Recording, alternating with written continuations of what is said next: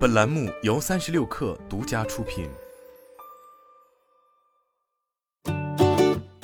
本文来自微信公众号“三亿生活 ”，CEO 发公开信，几乎已经成为互联网厂商面临重大节点时最为常见的一种操作。这不，八月十日，也就是知乎创业十二周年之际，知乎创始人、董事长兼 CEO 周源发布公开信称，这一天是知乎进入新阶段的第一天。七月社区的月均付费会员数突破了一千万。也标志着商业化进入了新的里程碑。据了解，知乎的付费增值业务始于二零一八年，彼时这项业务被称之为超级会员，但其当时并未获得知友的青睐，而是被广泛批评为缺乏诚意，且不提不能免广告。就单说会员专享的内容库较为单薄，相当多内容依然需要额外付费，就让许多用户觉得性价比不高，甚至有部分重度用户当时购买会员。其实是被所附赠的京东 Plus 与爱奇艺 VIP 吸引，而后来严选会员的出现，则正是对超级会员的迭代。知乎方面选择将创作者在平台原有的付费作品集升级为严选专栏，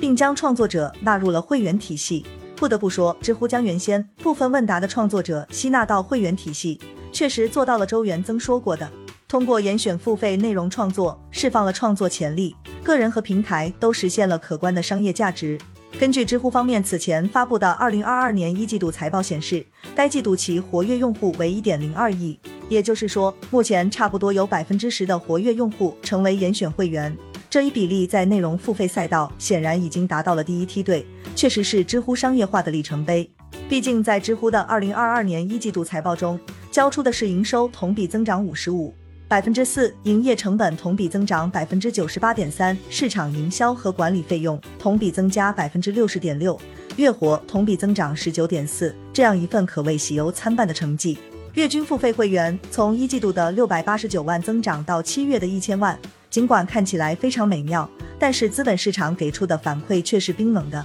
八月十日，知乎在港股的股价一度下跌百分之五点二七，但月均付费会员数突破千万。对于接近三分之一营收依赖付费增值业务的知乎而言，应该是一个利好消息。可为何投资者不买账呢？或许从一些用户对于严选会员的态度中就能管中窥豹。用部分用户的话来说，就是现在看到比较长的回答，第一步会拉到最下面看看是不是需要付费。这样的模式俨然已经堪比视频网站了。毕竟视频至少在看之前就会告诉你是不是付费内容。再加上一些严选专栏中的内容是在编故事，如果购买了严选会员，在查阅所关注的问题时，就会被推送更多的小说，俨然成了充会员后，知乎就变成了分享刚编的故事。没错，严选会员的命门就藏在了这些用户的吐槽里。据了解，知乎的严选会员分为内容特权与功能特权，其中功能特权最核心的就是在评论区发图，也就是微博会员的同款功能。但知乎却做了这样一个选择，让用户有办法通过其他途径免费获得评论区发图。这一原本属于严选会员的权限，导致了严选会员的功能价值被消解。由于严选会员本就是不能免广告的，所以在功能性在被削弱后，核心价值也就只剩下内容部分了。遗憾的是，知乎在内容方面的问题似乎更大。严选会员的内容特权是免费看严选专栏、电子书、live 讲座，其中严选专栏就是严选会员与此前超级会员最为重要的差异。但问题也出在了这里，严选专栏最大的问题就是其会随机出现在正常的问答页面，导致用户往往会在问答页面里看到本回答节选自严选专栏，有助于解答该问题。例如，在你是怎么慢慢不喜欢一个人的这个问题中，题主显然更希望获得的是他人的情感分享或真实经历，但高赞的严选专栏内容却是内容包含虚构创作。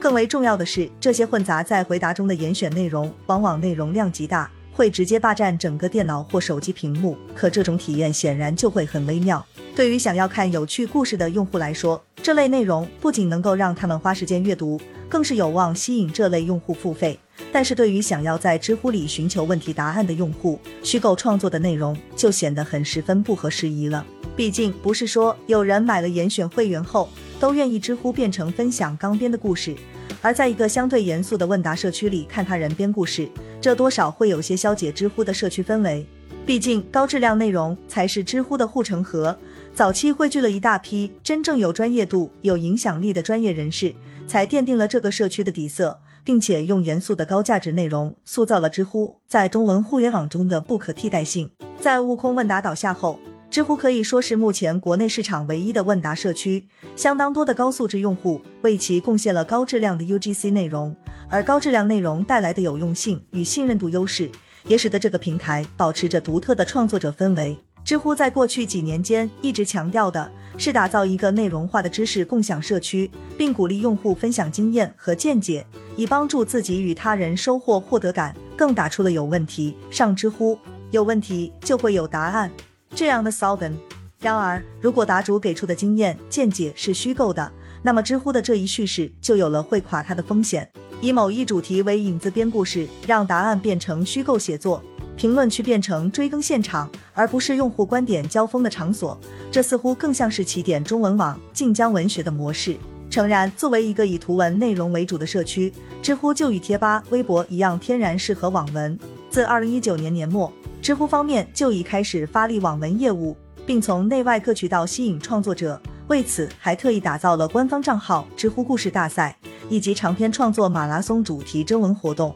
但网文从知乎的商业化板块侵入主站的问答页面，却极其伤害用户体验。拧巴这个词似乎能更贴切地形容目前知乎的状态。早期，知乎凭借着严肃的知识调性得以壮大，但格调并不能当饭吃。进入商业化阶段后，知乎也有了变现的压力。事实上，知乎与 B 站遇到的都是同一个问题，那就是历史包袱拖累了商业化，但这一包袱又恰恰是起家的根本。知乎目前的营收就是广告加付费增值，但是广告如果泛滥又会伤及根本，所以大力推广付费增值服务也成为了必然。B 站此前为 UP 主开放的付费视频功能，或许就是一条正确的道路，也就是知识星球这种深度链接铁杆粉丝的模式。但知乎一直以来对头部创作者的态度都是既利用又提防，显然不太可能开放让创作者直接面对粉丝的渠道。而严选专栏则是一个在知乎主导下为有能力的创作者提供的变现渠道，将严选内容混到正常的回答下，这样就显得不那么突兀，最起码在表面上维持了问答页面不那么商业化。付费会员越多，也就意味着严选内容越多，而严选内容的泛滥却是在一步步侵蚀知乎的社区氛围。如今就变成了严选专栏，作者用写答案的心态来创作故事，用户对霸屏的严选内容开始感到厌烦的情况下，或许知乎方面不如像视频内容一样单独开辟一个模块，专门用来讲故事，创作者也不必用问答的框架用来写故事，用户更是可以专心看网文，或是干脆单独推出免费的知乎故事版，用免费小说的模式在网文里卖广告，可能会是个不错的选择。